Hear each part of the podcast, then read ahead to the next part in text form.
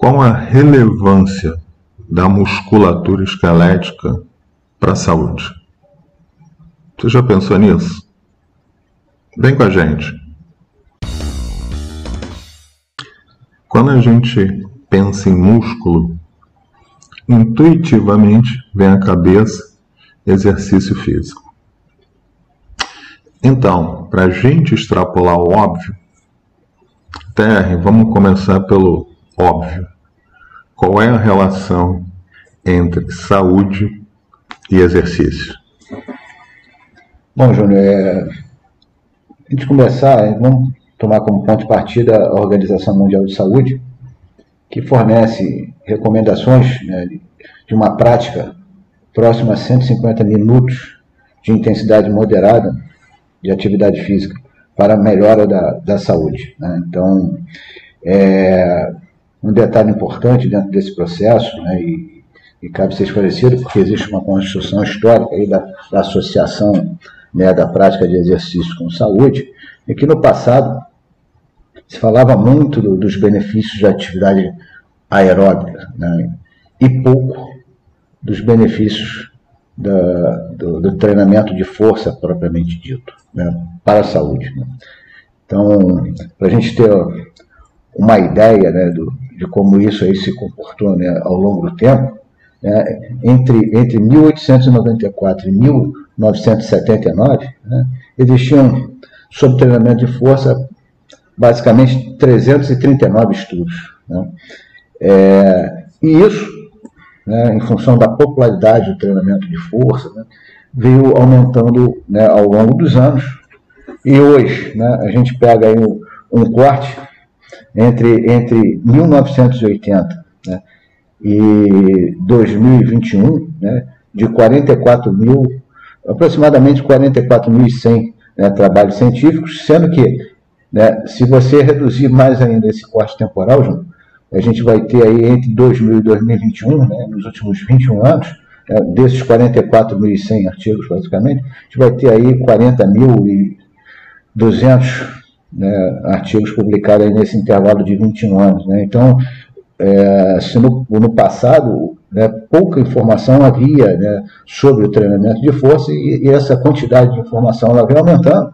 E, em paralelo, né, a importância do treinamento de força para a saúde. Então, a gente tem aí N benefícios hoje listados aí como efeitos né, é, do próprio treinamento de força né, impactando sobre a saúde do, do indivíduo. Então, o treinamento de força, ele deixa de ser né, um, algo meramente estético ou né, ligado né, ao desempenho. Né, então, a gente tem aí uma produção muito grande de, de, de artigos relacionando a melhora do desempenho, capacidade de melhorar, é, de, de, de, melhorar o desempenho do salto, é, capacidade de mudança de direção, é, melhora da, da, da, da, capacidade, do, diminuição do tempo de, de, produção de força, enfim, N, N benefícios relacionados ao desempenho. Né?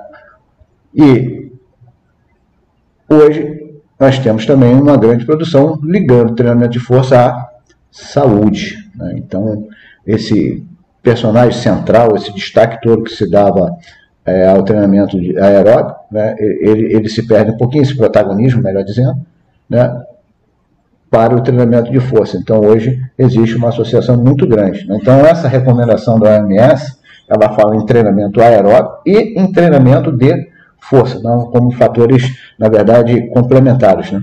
Então, peraí, antes da, da gente continuar, deixa eu só apontar um negócio aqui, que é uma implicância antiga que eu tenho. Porque normalmente quando se fala em força, a pessoa sempre vai dizer o seguinte: força é a capacidade de gerar tensão. E assim, se eu tivesse o útero, né, ele iria para fora nesse momento. Motivo importante. Força e tensão são sinônimos. Então, na verdade, quando a gente está falando de força, efetivamente, dentro desse contexto do treinamento, é, no fundo, o que está sendo dito é que força é aquilo que vai quebrar a inércia, ou seja, colocar em movimento, ou manter o movimento, ou parar o movimento. Não é gerar tensão. tensão e força são sinônimos. E uma outra coisa clássica que existe, que normalmente a pessoa chama é, treinamento contra a resistência de treinamento de força. Essas coisas como sinônimo. Só que todo treinamento é contra alguma resistência. Senão você não está treinando. Uhum. Né? Então, assim, a, a, a sua fala foi bem centrada, treinamento de força. É o termo correto. Né? Sim. Então, assim, eu não aguento, eu tenho que fazer essas especificações, até porque você tem uma mania de implicar comigo com a questão das palavras e dos conceitos. Então, eu aproveitei e estou fazendo uso do vôlei contra a minha própria pessoa. Agora você pode prosseguir. Então, é, Júnior, é, benefícios inúmeros aí para a saúde, né?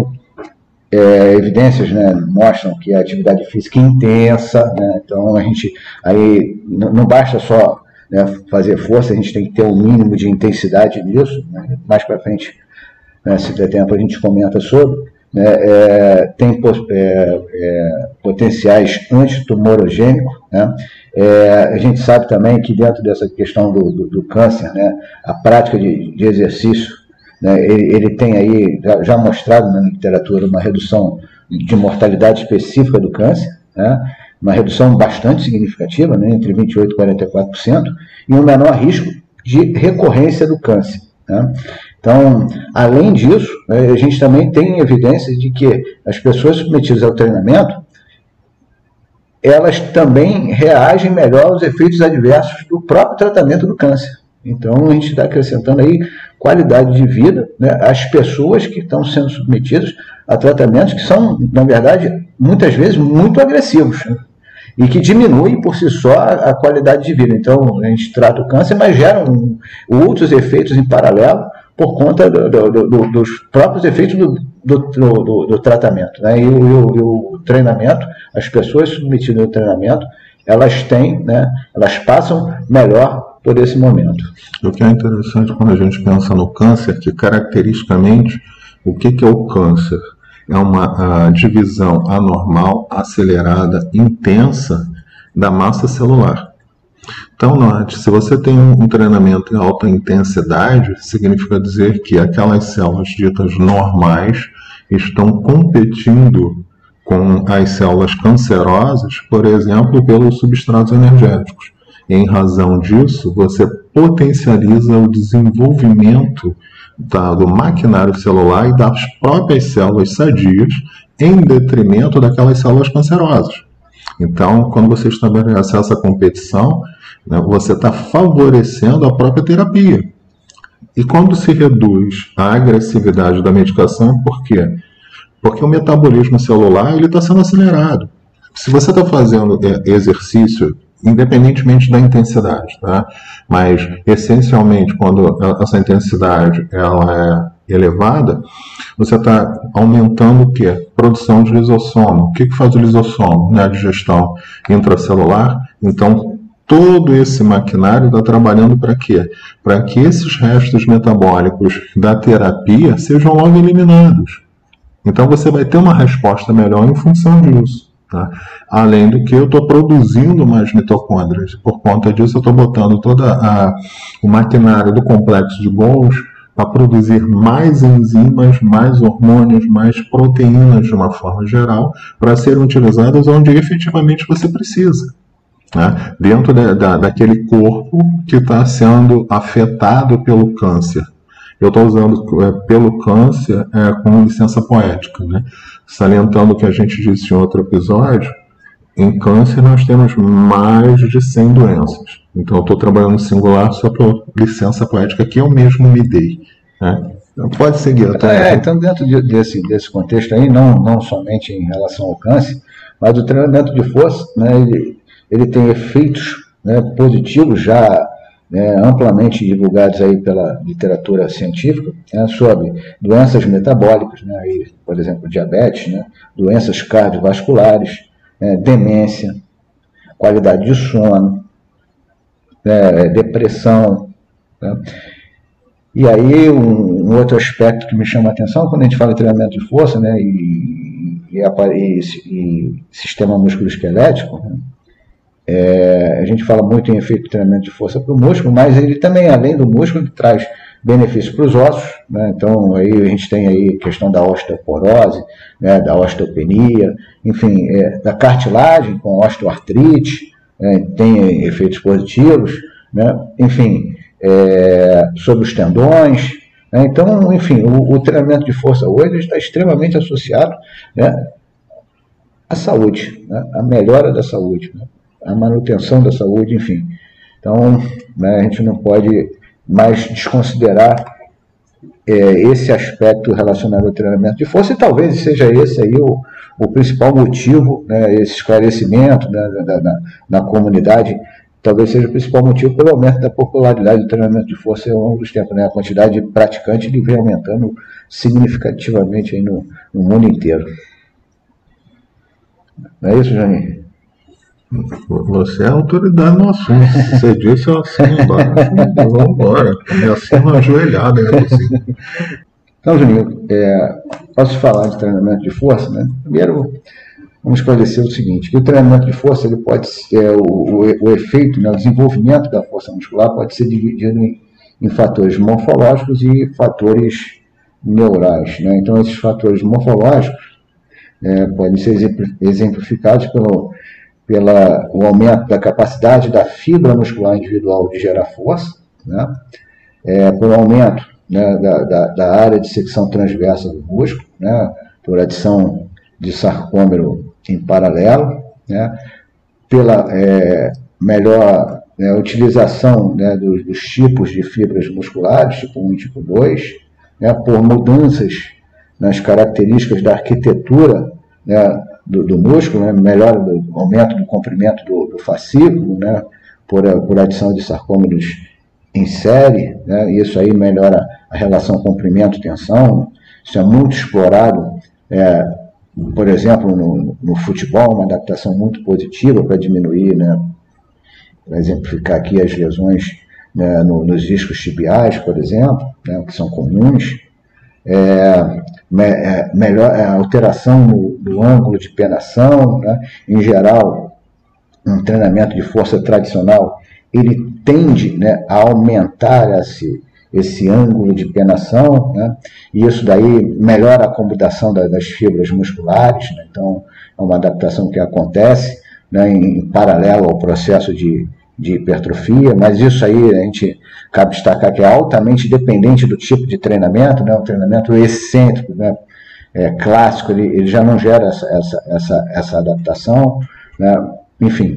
Então a gente tem aí esses aspectos morfológicos relacionados né, com o aumento da força, mas em paralelo né, existe aí né, um, uma gama de outras adaptações, né, que a gente chama de adaptação neural ou, neurogênica, né, que também né, justificam né, um, um, aumento da força. Né? Então, por exemplo, né, uma diminuição no limiar de mobilização da unidade motora, né, favorecendo aí né, um maior recrutamento de unidades motoras ao mesmo tempo com uma taxa de, de, de, disparo, né, uma frequência de disparo mais baixa, né? o próprio treinamento ele, ele aumenta né, a capacidade de, de, de, de, impulso neural, de ativar gerar é, frequências mais altas, né, ativando mais unidades motoras também, né, é, a melhor sincronização né, dessas unidades motoras, então eu também vou ter outras adaptações como melhoras da coordenação entre músculos, né, então eu tenho aí músculo agonista, eu tenho um músculo antagonista, eu tenho os músculos sinergistas que passam a trabalhar melhor em função do, do treinamento de força, e, e toda essa soma aí ela gera né, um, um, aumento final aí né, na, na, capacidade do sujeito gerar força e, e, o benefício disso é imenso. Né? Então, não só né, pela, pela própria força em si, mas também né, pela, pela melhora na, na sua capacidade de, de, locomoção. Então, indivíduos mais fortes acabam tendo melhores, maiores comprimentos de passada, isso aí é muito importante, né, principalmente quando a gente pensa aí no, no processo de envelhecimento, que esse comprimento de passada ele, ele tende a ir diminuindo, né, você tem né, uma melhor capacidade né, dessa transmissão para movimentos funcionais, claro né, que essa, essa transmissão para movimentos funcionais do dia a dia depende muito da característica da seleção dos movimentos que você vai fazer né, durante aí o processo de treinamento, mas também né, esse sistema músculo-esquelético está associado aí a, melhor, a uma maior proteção de órgãos vitais. Né.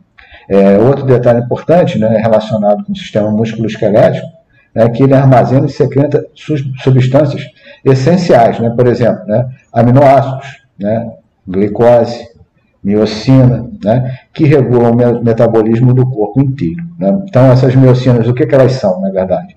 São moléculas secretadas por células do músculo esquelético que foram né, recentemente né, associadas a alguns benefícios bem conhecidos é, para a saúde advindos do exercício. Né? É, por exemplo, redução da resistência à insulina e da inflamação. Né? Essa inflamação né, pequena, né, muito comum aí no, na obesidade, por exemplo. Até ouvindo você falar, a gente percebe é, é, ganhos em, em, quando eu penso nas vias aferentes e também nas eferentes, o que significa dizer efetivamente que existe um pacto, ou um impacto, melhor dizendo, na modulação neural. Logo, eu estou potencializando o meu sistema de rede neuronal.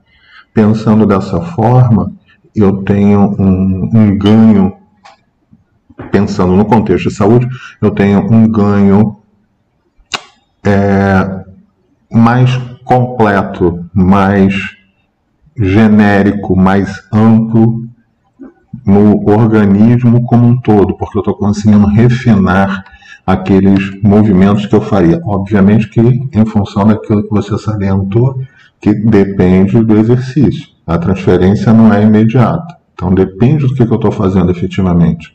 Não só no treinamento, como também na minha vida diária. Né? Mas de qualquer maneira, a priori, eu tenho uma melhora nessa execução pelo ganho na modulação neural e, por conseguinte, no melhor funcionamento da minha rede neuronal, não é isso? Exatamente isso. Então, é, indo para além, é, a gente sabe que os tecidos musculoesqueléticos né, são capazes de responder e se adaptar a cargas mecânicas, né, por um meio de processo denominado mecano transdução. Né? Então, o que, seria isso? O corpo ele vai converter a carga mecânica em respostas celulares, o que permite essas adaptações que a gente acabou de, de citar aí anteriormente. Né? Por sua vez, essa, essas respostas celulares elas acabam né, gerando mudanças estruturais, né, tanto no, no volume quanto na estrutura tecidual, ou seja, na sua qualidade. Né? Então a gente tem aí né, todo esse, esse benefício né, relacionada aí à mecanotransdução. Essa capacidade ela é muito, muito importante e é ela que permite né, toda esse, essa gama de, de, ganhos aí que a gente tem, tem comentado, né, Juninho? É... Agora, cabe destacar também que não é só o músculo né, que é capaz de responder. E aí vem o que a gente vai falar mais à frente. São os ossos e os ligamentos, os ligamentos, perdão, os ossos e os tendões, eles também têm essa capacidade de se se adaptarem né, a essas cargas mecânicas impostas. Bom, é, o próprio sistema endócrino, ele secreta hormônios no sistema circulatório que geralmente são categorizados como catabólicos e anabólicos. Né? Então, como catabólicos, né, é, a gente tem aí o exemplo do cortisol e anabólicos a, a testosterona, né, levando à síntese de proteínas musculares. Né? Então, essa, a síntese, a recuperação e a adaptação de proteínas musculares são resultados dessa interação dinâmica entre, entre esses, né, a carga e os hormônios. Né? Então a gente tem essa, essa, esse efeito, esse, esse, essa resposta em função dessa interação. Né? A gente vê aí a, a importância do treinamento né, impactando aí sobre o sistema endócrino. Né? Então, o, o detalhe importante desse processo é que essas cargas mecânicas elas podem ser manipuladas né, de, de forma que potencializa respostas positivas dentro de um prazo fisiológico previsível. Então a gente tem aí um, uma previsão né, do tempo que se leva para fazer uma, uma, adaptação positiva ao treinamento de força. Né? Então é, esse dado é extremamente importante, né? não, não se trata aí de, de um voo cego. Né? Então, dentro do teu processo de, de, de, de, treinamento, a gente tem que considerar que o próprio exercício, né, se mal aplicado, né, mal, mal administrado, ele pode ser, na verdade, prejudicial. Né? Então, o exercício é saúde? Hum, depende. Dentro desse contexto, depende. Né? Depende da forma como ele é administrado também. Né? Então, o excesso de, de, de, de treinamento, né, ele, ele vai acabar potencializando né, é, o colapso né, de, de, proteínas musculares, vamos reduzir isso, né, e gerando aí né, um, um, efeito extremamente adverso. Né. Então, quando a gente fala em treinamento, é lógico que existe aí né, um, parâmetros que tem que ser adotados para que realmente esse exercício ele se torne né, um meio para gerar saúde e não um meio para gerar doença que pode acontecer. É, então, existem doenças relacionadas ao excesso de treinamento. Né? É, e quebra de proteína excessiva, enfim, agora me, me ocorreu aí, faltou o nome da, da doença, ha, ha, ha, rabi, rabi, rabidomiólise, rabidomiólise né, por exemplo. Né? Enfim, vai, vai, vai por aí. Né? Então, esse esclarecimento, eu acho que ele é importante para a gente entender o que vem, vem à frente, né? e como destaque aí, dentro daquilo que foi abordado aí, a questão da, do tendão, da, da, da do, do, osso né? e da cartilagem se adequarem ao treinamento. Então, falando aqui do, do treinamento de força, eu acho importante a gente relacionar o efeito desse treinamento de força com é, a saúde óssea, né? porque porque existe uma doença muito comum, né, a osteoporose. Né? Mas antes dela, é, é, à medida que a gente vai envelhecendo, existe uma tendência de se perder massa, massa óssea. Né? Quando eu me refiro à medida que a gente vai se envelhecendo, estou me reportando aqui ao envelhecimento é, sedentário. Então, o indivíduo que vai envelhecendo sem praticar exercício, né, após o pico de massa óssea, ele tende a perder né, progressivamente um pouco de massa óssea a cada ano. Né? Isso é o que a gente chama de, de osteopenia. Né? Isso é fisiológico daqueles que envelhecem de forma sedentária. Né? Agora, quando isso se agrava, a gente tem a, a questão da, da osteoporose, né? uma dimensão muito maior. Né? Então, a osteoporose ela, ela é comum, né? principalmente nas mulheres, né? É, pós-menopausa, né? talvez pela, pela diminuição da produção de, de estrogênio, né? que causa um efeito protetor né? sobre, os osteo, sobre a atividade osteoclástica. Né? É, tanto é que existe aí a, a reposição de estrogênio para diminuir essa atividade osteoclástica e aí né, se tentar é, manter aí a massa óssea. Né? Agora, o que a gente tem que destacar é que o osso ele é altamente adaptável às cargas mecânicas impostas. Então, então se por um lado né, eu não aplico uma carga mecânica né, significativa, e aí a minha massa óssea ela tende né, a, a, diminuir, por outro lado, a partir do momento que eu aplique carga mecânica adequada, essa massa óssea ela tende a aumentar. Né? E qual é o benefício disso? O benefício é claro, né, uma massa óssea maior aumenta a capacidade do osso de resistir a cargas externas. Né? Então, o osso ele fica mais competente. Então, a partir do momento em que a minha massa óssea aumente, eu, eu tenho a garantia que o meu osso né, está mais competente para suportar uma carga né, é, mecânica externa. Bom, e o que, que isso tem de positivo? Tem de positivo que, a partir do momento que o cara tenda, né, de repente, pelo próprio envelhecimento, a cair, existe uma, um aumento aí na tendência à queda, né, esse osso ele vai resistir melhor a essa, essa queda sem, sem falhar, né, sem, sem a fratura. Né? Então, essa é a ideia. Bom, é, quais são né, os tipos, ou qual o melhor tipo de carga mecânica a ser aplicada para esse, para esse, esse objetivo né, de aumentar a massa, a massa óssea? Bom, é, as evidências elas mostram que as cargas compressivas, as cargas de achatamento, né, elas têm um melhor efeito sobre esse aspecto. Então, por exemplo, né, é, nadar. Bom, nadar, carga, né, a carga compressiva aplicada ela é muito baixa. Então, a natação não vai te dar um, um efeito né, é, importante sobre esse aspecto. Né?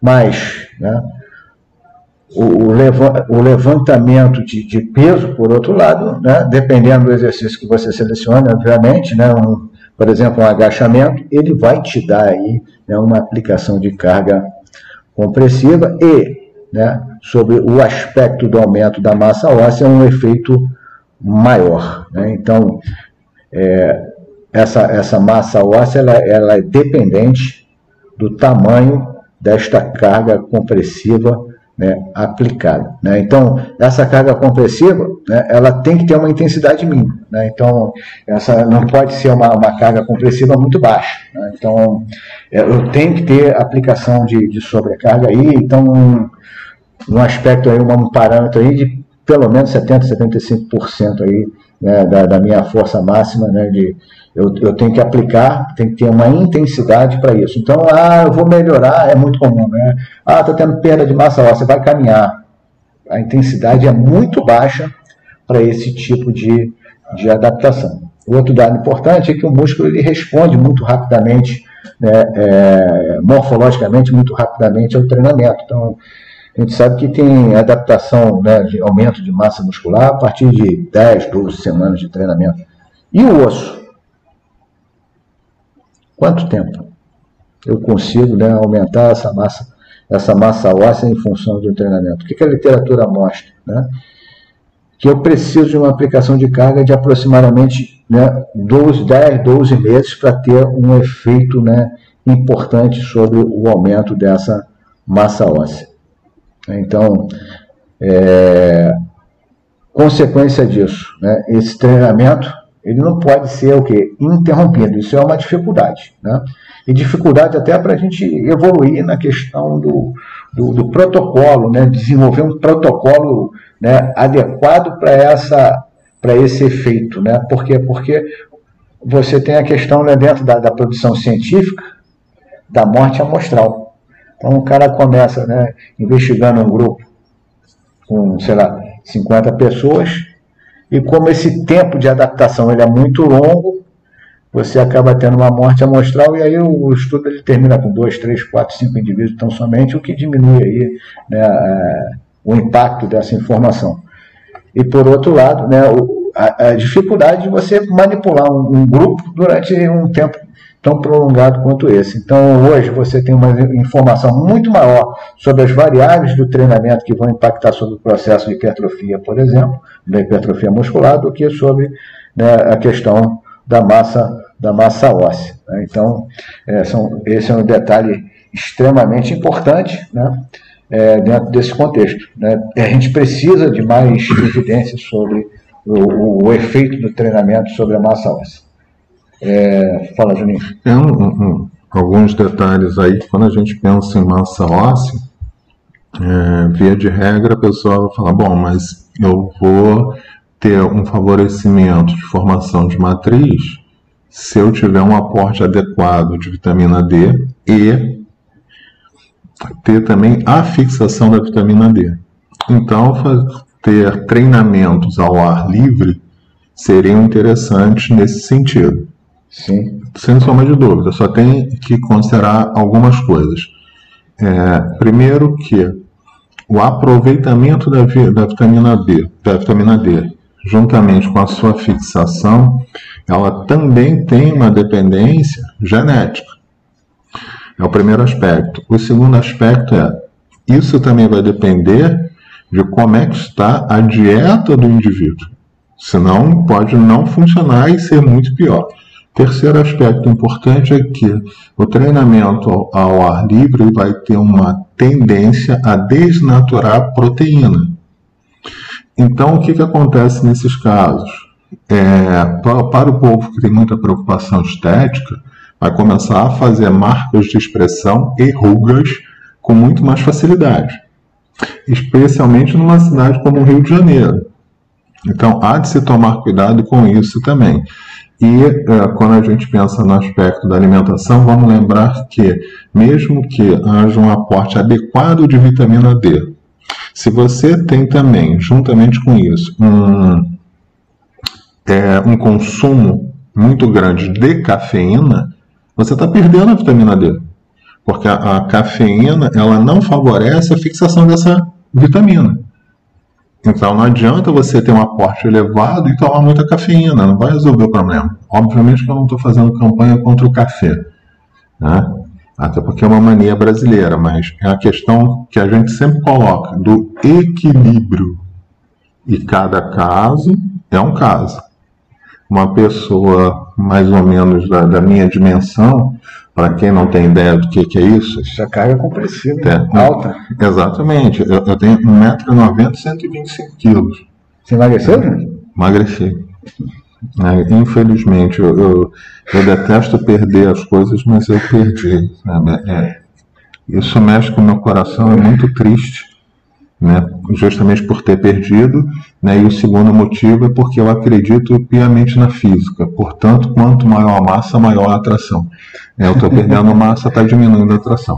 O problema é esse. É. Mas aí notem, uma pessoa com 1,90m, 120 kg, querendo ou não, como a TRB frisou, é compressivo 24 horas por dia, inclusive deitado. Não tem jeito, gente.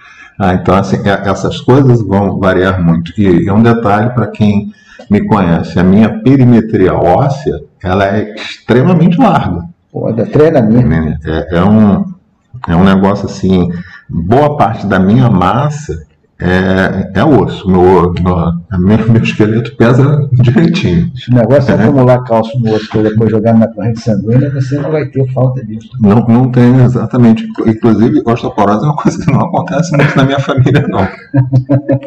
Mas chega até. Mas é, é, então, assim, dentro desse, desse comportamento que você começou a descrever, né, também é importante destacar, João, que as pessoas que têm maior massa óssea, que atingem maior massa óssea, né? na adolescência, na infância, na adolescência, né, na fase de adulto jovem, né, acaba essa massa óssea gerando um efeito protetor para a osteoporose é, futura. Né? Então, isso também já é amplamente colocado na literatura. Então, qual é a conclusão? Se eu estou preocupado né, com osteoporose, lá na frente, né, eu, eu tenho que começar a praticar o exercício, né, o exercício com, com intensidade, com impacto, com sustentação de peso, né, o quanto antes. Porque eu começando cedo, né, na minha adolescência, na minha infância e tal, eu já estou gerando um efeito protetor futuro. Né? Então, isso é um detalhe que né, é muito importante ser destacado. E para frente vale toda essa, essa, recomendação que você acabou de fazer, associada aí ao exercício com maior intensidade e maior impacto, maior aplicação de cargas compressivas. Mas esse, essa questão né, da, da, da, da, atividade física. Eu não vou chamar de precoce, nem de prematura, mas nas idades né, mais, mais tenras, vamos chamar assim, é, ela é fundamental é, nesse, nesse aspecto. Né? Então, lembrando que a preocupação com a osteoporose ela é grande, né? por quê? Porque a fratura né, ela pode causar morte. Né? Então, a gente tem aí... Particularmente numa população como a brasileira que tem uma tendência ao envelhecimento. Sim. Ainda bem. Porque a gente tem aí também né, a questão da, né, dos pontos né, da, de, de, mais comuns de, de, fratura por osteoporose, né, são né, o colo do fêmur, né, as vértebras e os ossos do punho. Então, esses são os três pontos aí de maior frequência de, de fratura por, por osteoporose. Detalhe é que normalmente não tem dor, né? então ela vai se desenvolvendo de forma de forma de forma silenciosa e o, e o, e o primeiro sinal muitas vezes é a própria fratura. Né? O que pode doer aí é, é, é a osteoporose nas vértebras, né? porque isso vai acabar né, gerando um impacto neural. Né, e aí o cara sente dor, mas não é pela perda de massa óssea, é pelo impacto neural, diminuição de espaço, de movimentação, compressão neural, e aí o cara acaba tendo né, uma dor aí, que no fundo, no fundo acaba até sendo positiva, porque ela mostra que existe algo de errado, né, e o cara acaba tratando. Então, é, essa fratura, né, ela, ela pode gerar a morte, mas quando não gera a morte, já gera um outro efeito psicológico né, que a gente não pode desconsiderar, porque o, o idoso que cai né, tem uma fratura, ele passa a ter medo né, de cair novamente, ter outra fratura, passar todo esse processo de, de recuperação e acaba né, gerando um monte de, de dependência, de, de corrimão, de, não querer mais né, tapete daqui, tira tapete de lá, e ele acaba começando a se sentir inseguro né, para realizar tarefas do dia a dia. Então, já vai gerando aí uma, uma limitação importante no barato. Né? Então, esse é outro dado né, extremamente né, relevante dentro desse processo, por isso a preocupação aí com, com essa doença. E é particularmente importante porque, no caso do idoso, essa, essa dependência ela vai gerar uma ansiedade e isso pode culminar no desenvolvimento de quadro clínico de depressão, o que piora ainda mais a situação. É. Ah, e, e, só para salientar, é, eu comecei a fazer judô com 5 anos, que é assim, vamos pensar né, que é, é o melhor dos esportes, não existe coisa melhor do que judô. Tem um povo que acha que é jiu-jitsu, eu não vou discutir isso, mas enfim, é judô. Né? É, que querendo ou não, né, tem muita carga compressiva. Né? Não, não tem para onde correr. E, e, você tem um desenvolvimento muito grande de força. E naquela época que eu, que eu fazia judô, tinha um detalhe, já que você tocou no aspecto neural, é, tinha um detalhe neural é, determinante que a gente só fazia técnica pelo lado dominante. Então, o que, que acontecia? O lado contra-dominante que era efetivamente o lado do equilíbrio da puxada, a gente ficava mais forte. O meu braço esquerdo, ele é, tem uma perimetria maior do que o direito. Pouca coisa, mas tem. Normal. E, e, é, e é, agora a minha coxa esquerda não.